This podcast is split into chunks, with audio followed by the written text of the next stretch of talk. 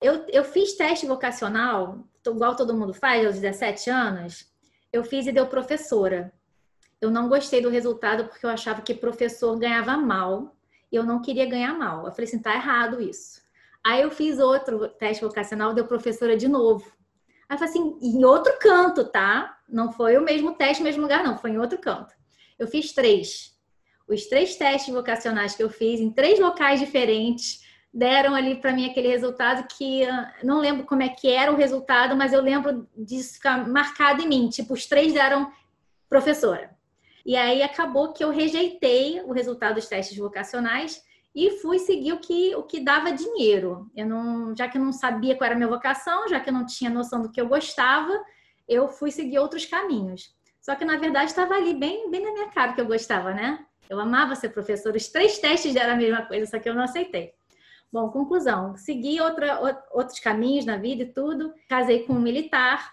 Tive que abandonar meu, meu emprego, porque ele era, ele era transferido a cada dois anos. A gente rodou o Brasil todo e tal. Não podia ficar fixa em lugar nenhum.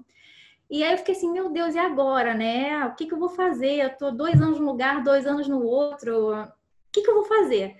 E aí eu estava indo ao supermercado e passei pelo curso de inglês onde eu fui formada, onde eu me formei, que é o CCAA. E estava bem lá, assim, contra, é, precisamos de professores. Quando eu olhei aquela placa, menina, aquilo bateu forte no meu coração. Aí eu falei assim, ah, enquanto eu não sei muito bem o que, que eu vou fazer e tal, ah, eu sempre quis dar aula, eu vou lá dar aula. E, gente, era ridículo o salário, a hora-aula. Era muito, muito, muito pouco. Eu, tipo assim, eu lembro que quando eu fazia unha, era o mesmo preço a minha hora da, da manicure, até mais, porque a manicure ela chegava e terminava em uma hora. E eu ainda tinha que planejar a aula antes, corrigir depois os exercícios, chegar antes e sair depois. Então, meio que eu, eu comecei a calcular, eu ganhava menos do que a moça que fazia minha unha. Mas eu amava. Só que chegou um determinado momento que eu não podia mais viver de hobby, né?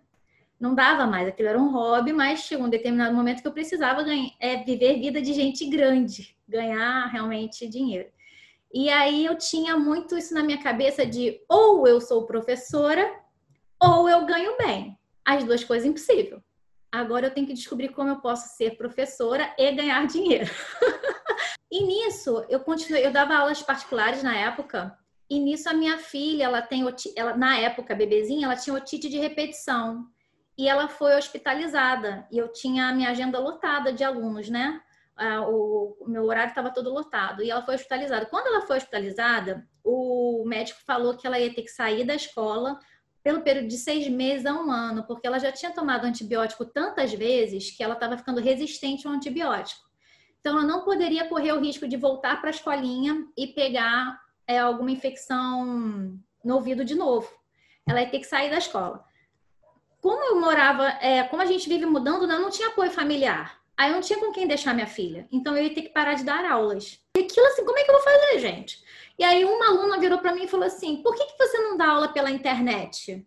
Gente, eu não sabia nem ligar um computador. Mas, tipo assim, sabia, mas assim, dar aula pela internet era extremamente complexo.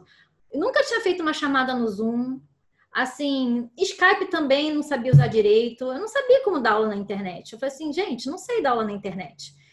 Que eu nunca tinha ouvido falar de marketing digital, de aula online, de nada disso. Nada, nada. Aí eu falei assim, gente, que legal, eu vou, eu vou assistir isso aí. Eu falei assim, gente, tá aqui, assim eu posso. Eu, aquela sacada, né? Caramba, existe uma possibilidade de eu ser professor e ganhar bem. Cara, existe, sabe? Eu achava que não existia. Eu comprei, tentei assistir, não consegui muito tempo depois, acho que uns dois anos, quase três, foram de dois a três anos, Fórmula sem ninguém assistir na gaveta. E eu falo assim, meu Deus, mas sabe, eu preciso sair de casa fazer algo além de ser mãe. Chegou uma hora que só ser mãe estava me enlouquecendo. E eu fui, liguei para minha irmã, e falei com ela, da, olha, comprei esse curso e tal, vamos, vamos fazer, você assiste o curso e eu, eu vejo aqui as gravações, eu faço, é, eu transformo o que eu faço presencialmente em módulos online e eu tinha que gravar o curso que eu ainda não tinha gravado. Até então, eu não sabia que eu tinha problemas com câmeras. Se eu soubesse, eu acho que eu não tinha nem comprado fórmula. Eu não sabia que eu tinha. Eu fui descobrir depois que eu comecei a, a, a gravar. A gente marcava de, de, de gravar o curso. Ah, vamos gravar tal coisa segunda-feira? Vamos. Aí segunda-feira eu ficava doente com febre, sério. Ai, caramba, coincidência, vou achar que é isso. Aí, vamos marcar então daqui a 15 dias, tá? Marcava. Aí, dali a 15 dias eu tava com periri. Vamos marcar tal data? Vamos. Aí, marcava tal data, tipo, ficava sem voz. E aí, aí uma vez a minha irmã virou para mim e falou assim: Mas que saco, toda vez que a gente marca, você tem alguma coisa. Eu não tinha associado que toda vez que a gente marcava eu tinha alguma coisa. E aí eu falei assim, pois é, mas que coincidência. Gente, eu nem sabia que existia pânico de câmera. Eu fiquei assim, caramba, que coincidência, é verdade. Eu fico bem, tudo marca, acontece alguma coisa. E acontecia sempre alguma coisa que realmente me impedia até de começar a gravar. E aí começou a aparecer coisa física mesmo, né? Começou a, a mancha no rosto, espinha, boca inchada, olho inchado.